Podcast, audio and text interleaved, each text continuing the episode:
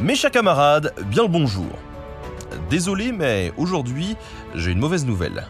On va tous en prison. Mais pas n'importe laquelle. Une prison spécialement pensée et mise en place pour qu'aucun détenu ne puisse jamais s'en échapper. Alors, vous me direz à la réflexion, il n'y a pas beaucoup de prisons qui sont pensées pour permettre les évasions. Mais celle qui nous intéresse aujourd'hui est un peu particulière, puisqu'il s'agit d'une prison militaire. Durant la Seconde Guerre mondiale, après avoir rapidement conquis une bonne partie de l'Europe, l'armée allemande s'est retrouvée avec beaucoup de prisonniers. Il fallait bien les mettre quelque part, d'autant que la plupart d'entre eux n'avaient qu'une seule idée en tête, se faire la belle pour rentrer chez eux, voire reprendre le combat. Non seulement voir des ennemis retourner dans l'armée adverse n'est jamais très bon pour le moral, mais en plus, rechercher ces fugitifs mobilise des forces de police et de renseignement qui ont mieux à faire. La gestion des prisonniers pouvait donc devenir une épine dans le pied des Allemands. Mais on ne va pas trop les plaindre non plus. Hein.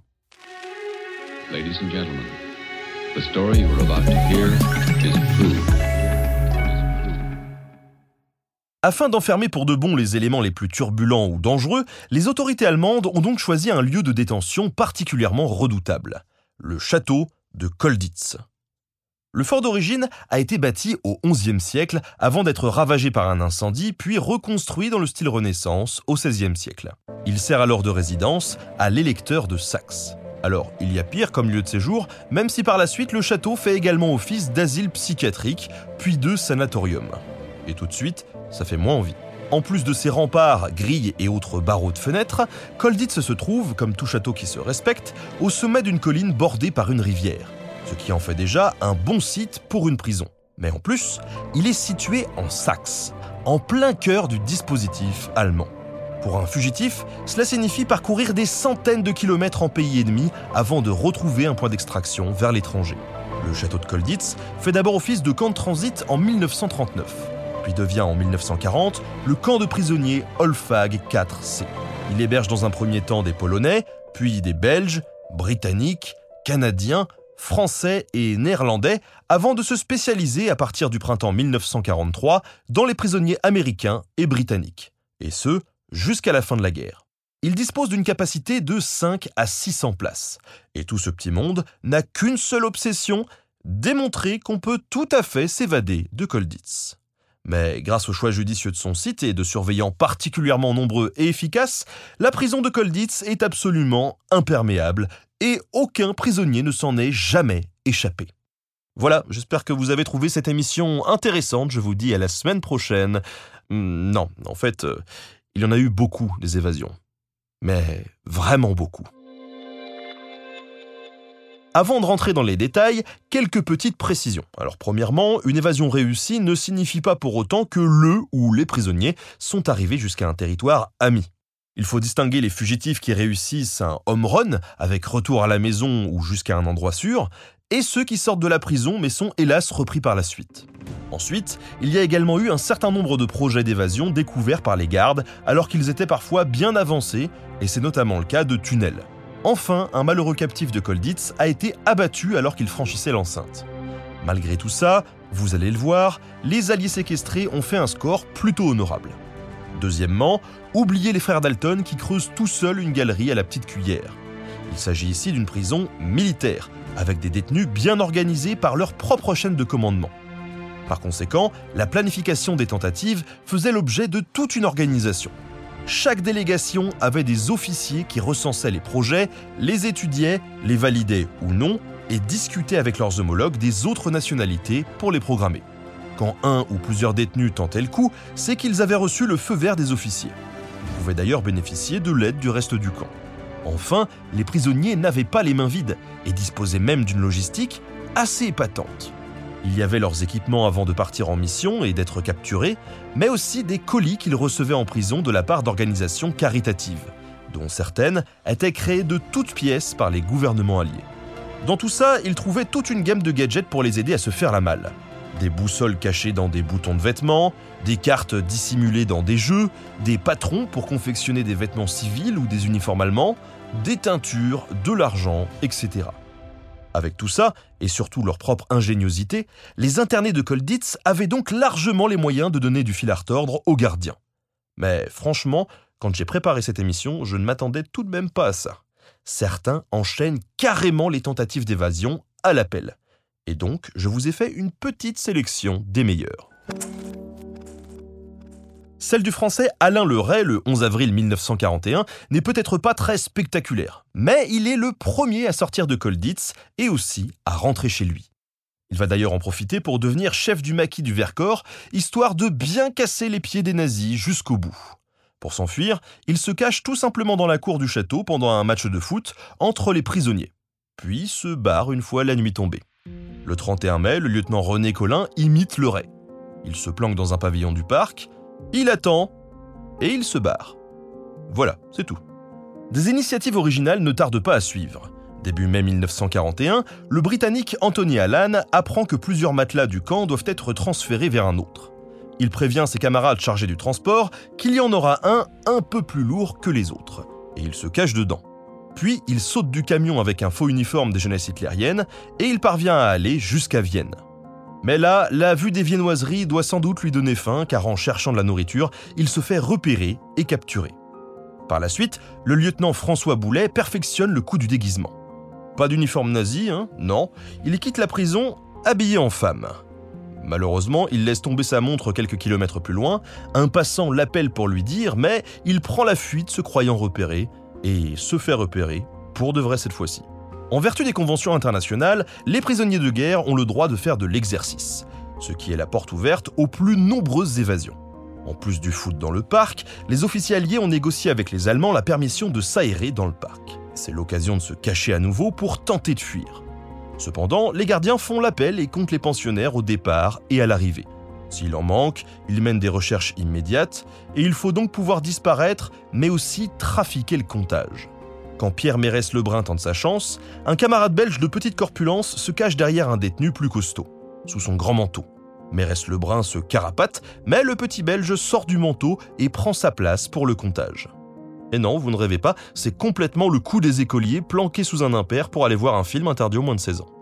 Mérès Lebrun sera repris, mais fera une deuxième tentative couronnée de succès, même si elle est moins élaborée. Cette fois-ci, lui et son compatriote Pierre Audry profitent d'une promenade pour courir vers la clôture du fond du parc. Là, le complice lui fait la courte échelle et le lance vers l'extérieur. Le temps que les gardes réagissent, il a passé le mur. Bien qu'habillé de sa tenue de sport, il réussit à aller jusqu'en Suisse, d'où il rejoint enfin la France. En juillet 1941, Colditz accueille un contingent de Néerlandais capturés. Dans le parc du château, il repère une plaque d'égout maintenue par un loquet qui ferme un conduit en béton. Pendant une promenade, un groupe de prisonniers se pose dans l'herbe pour boucher la vue, pendant que l'un d'entre eux dégage le loquet.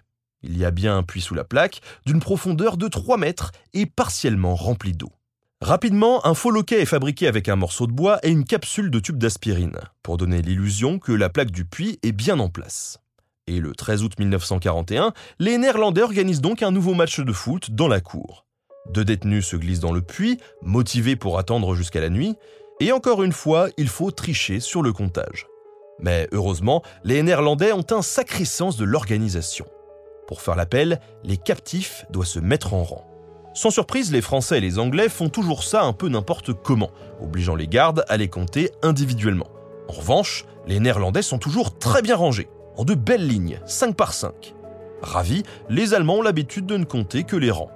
Et ce soir-là, il y a deux lignes de quatre. Ce qui passe crème. Et ça ne s'arrête pas là. Le lendemain, pour donner aux fuyards un maximum de chance, les prisonniers continuent de les couvrir. Lors de l'appel général, deux Polonais prennent la place de deux Néerlandais qui ont fait leur valise. Vous me ferez alors remarquer qu'il va manquer de Polonais, sauf que ces derniers déclarent que quatre d'entre eux sont malades. Un gardien va immédiatement vérifier.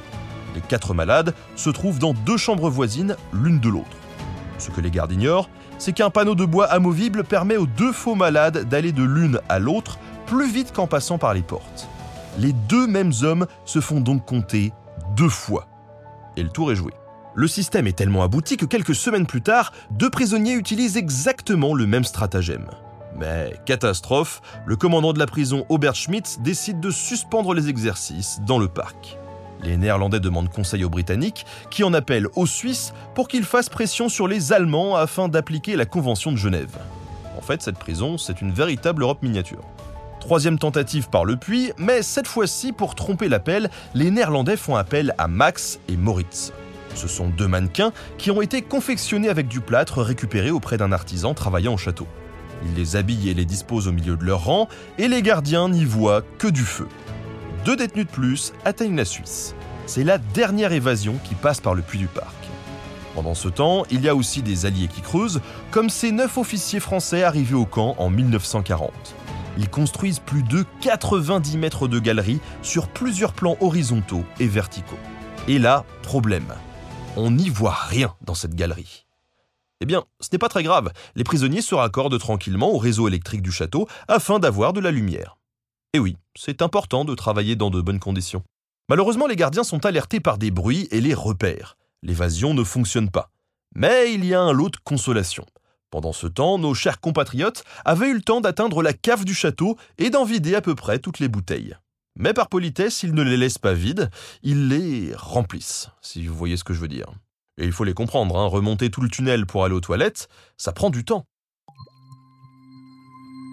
Au rayon des tentatives originales, citons le Britannique Dominique Bruce. En septembre 1942, il se cache dans un colis de la Croix-Rouge destiné à un entrepôt non surveillé. Puis, il s'évade avec une corde en drap, classique, et réussit à passer toute une semaine en liberté. Le même mois, six captifs se disent que pour se libérer, le sport, c'est bien, mais il n'y a pas que ça dans la vie. Un peu de culture, c'est bien aussi. L'avantage quand des prisonniers organisent une représentation théâtrale dans un vieux château, c'est qu'ils peuvent très bien faire des découvertes intéressantes. Comme par exemple le fait qu'au-dessous de la scène, on puisse accéder à tout un étage condamné. Le charme des anciennes demeures. C'est ainsi que nos six détenus utilisent ce chemin détourné pour rejoindre le poste de garde, déguisé en garde allemand. Deux réussissent à rentrer à la maison.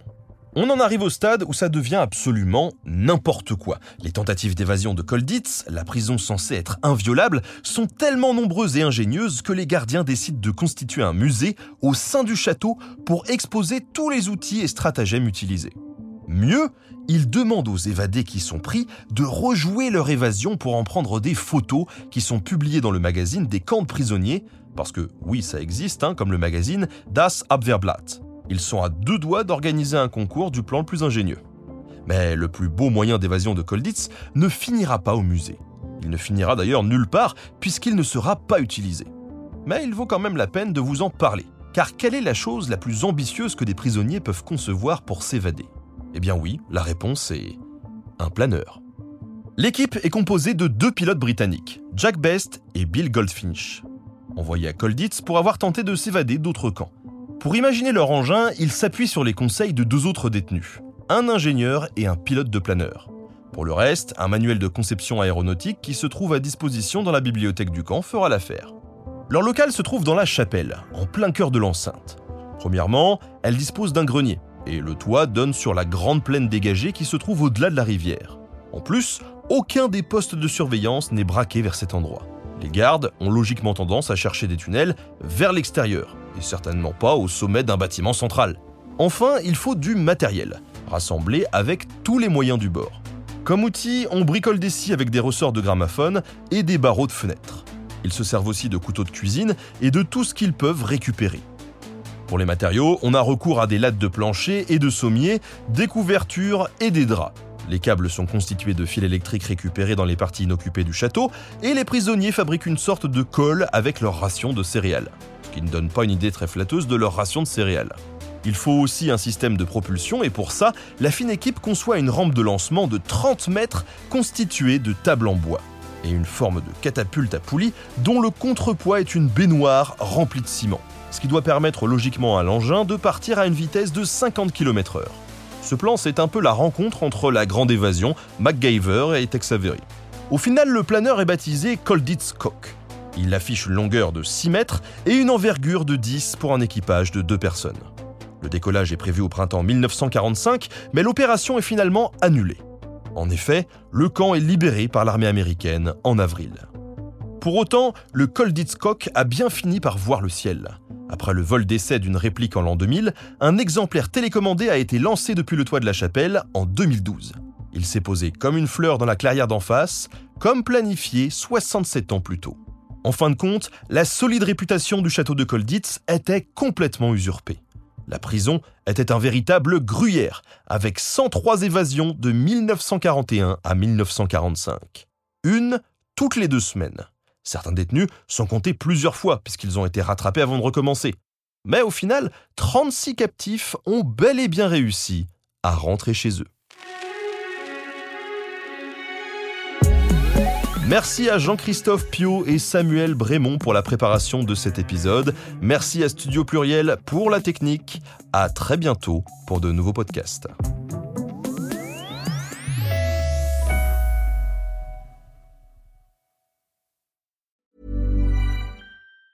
Hi, I'm Daniel, founder of Pretty Litter. Did you know cats tend to hide symptoms of sickness and pain? I learned this the hard way after losing my cat, Gingy. So I created Pretty Litter, a health monitoring litter that helps detect early signs of illness by changing colors, saving you money and potentially your cat's life. Pretty Litter is veterinarian developed, and it's the easiest way to keep tabs on your fur baby's health right at home. Go to prettylitter.com and use code ACAST for 20% off your first order and a free cat toy. Terms and conditions apply. See site for details.